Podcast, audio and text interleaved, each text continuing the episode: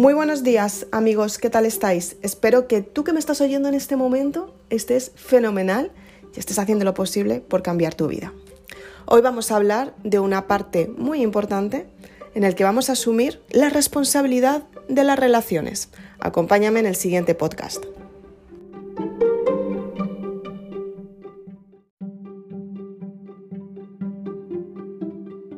¿Cuántas veces te ha pasado que has dado mucho y de repente la otra persona no ha dado demasiado. ¿Cuántas veces te ha pasado que en tus relaciones sentimentales, en tus relaciones laborales y en tus relaciones familiares has estado en una situación de convivencia en la que no sentías que el resto de las personas estaban dando lo máximo y muchas veces seguramente has necesitado ayuda y no has podido contar con estas personas? Muchas veces nos damos cuenta que las personas que tenemos en nuestro entorno no nos aportan absolutamente nada. Nos pasan a todas las personas y es cuando realmente tenemos que seleccionar si efectivamente estamos compartiendo nuestro tiempo con las relaciones que nos merecen la alegría o por el contrario, las relaciones que nos merecen la pena. Como bien dice la palabra, estas relaciones tienes que deshacerte de ellas. Cuando estás en una relación tóxica, lo que vas a sentir es asco hacia ese tipo de relación en sí.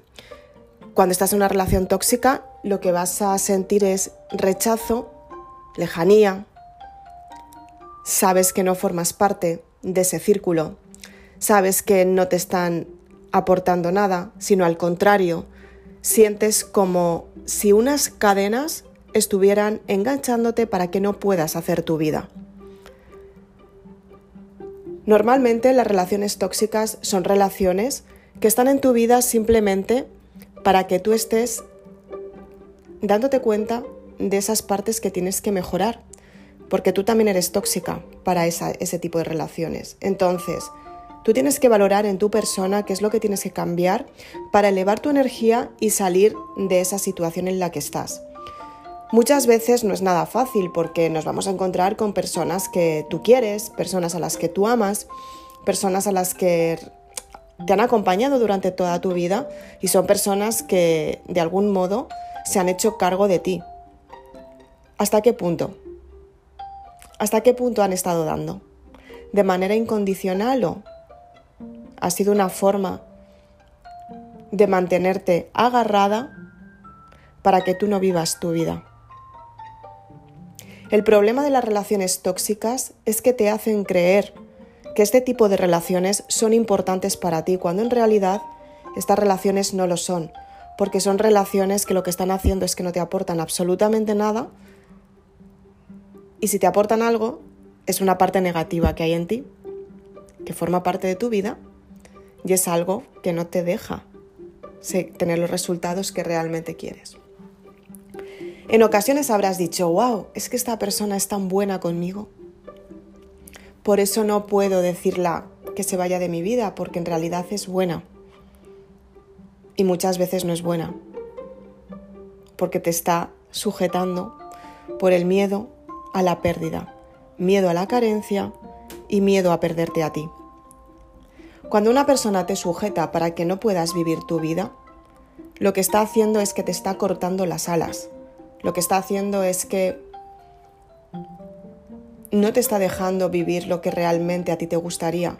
¿Hasta qué punto esta persona es buena o es egoísta? Muchas personas son generosas cuando en realidad es puro egoísmo. Dan la imagen de dar mucho, de ser buenas personas, de pensar en ti. Y el mayor miedo que tienen es que te están dando para que te quedes ahí y que no te alejes, que no te alejes nunca. Cuando cumples una edad, te das cuenta que este tipo de personas no quieres que estén en tu vida, al contrario, las quieres bien lejos. Y si las ves, quieres verlas de lejos. Porque en el fondo sabes que no te han aportado y que cuando te han aportado, sabes que lo han hecho para que tus cadenas estuvieran atadas a su círculo, Han hecho lo posible porque no vivas tu experiencia. Han hecho lo posible para limitarte. Han hecho lo posible para tenerte encerrada en una cárcel, en tu propia cárcel. De todo lo que te han dicho, de todo lo que te han echado en cara por tu comportamiento y sobre todo de lo mal que te han hecho sentir. A día de hoy, esas creencias que tienes en tu subconsciente, que piensas que son tuyas, aunque no lo son, son las que te están obligando a quedarte como estás. Son las que te están obligando a seguir tú en tu propia cárcel.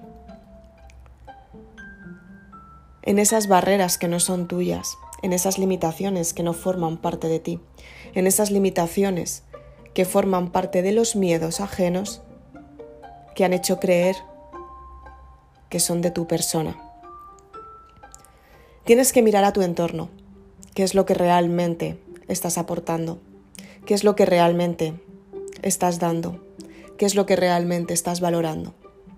Si te estás valorando tú o estás valorando a las creencias que no son tuyas.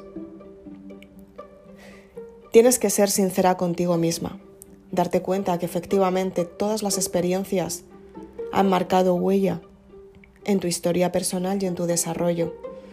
Pero a partir de ahora tienes que valorar si efectivamente lo que tienes en tu entorno es tuyo o si por el contrario nada de tu entorno te pertenece, salvo unas mínimas cosas que en realidad te puedes llevar simplemente en una mochila, porque el resto es de los demás. Tienes que darte cuenta qué es lo que has conseguido en tu vida, qué es lo que quieres potenciar, qué es lo que quieres tener en tu vida, cuál es tu propósito, en quién te quieres convertir, cuánto y cómo te valoras, qué es lo que te estás dando, qué es lo que te estás permitiendo, qué es lo que te estás quitando. ¿Y qué alimento necesitas cada día para sentirte bien contigo misma, para elevar tu autoestima, para quererte todos los días? para darte cuenta que eres una persona valiosa, que importas a un grupo de personas que posiblemente no les hayas encontrado, pero eres importante para ellas y ellas te están esperando. Haz lo posible por encontrar tu entorno, el entorno que te hace sentirte bien, el entorno que te hace ser positiva, el entorno que te hace levantarte todas las mañanas con ganas de volver a empezar de cero el entorno que te pertenece, porque en ese entorno tu vida va a ir mucho mejor.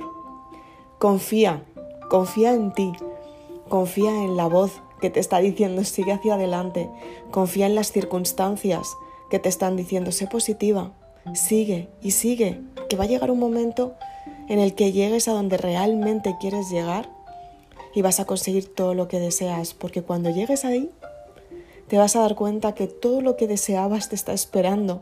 Y lo mejor de todo es que es para ti. Confía, por favor. Soy Isabel Aznar, autora de Maribélula, y si quieres más información puedes encontrar mis libros en www.maribelula.com. Puedes seguirme en las redes sociales también. Pero si realmente quieres potenciarte todos los días, sentirte bien contigo misma y hacer lo posible porque las circunstancias cambien en tu vida para ti, te recomiendo que te leas la saga Maribélula. Te va a hacer cambiar la forma de pensar y lo mejor de todo es que va a abrir tu mente. Muchas gracias.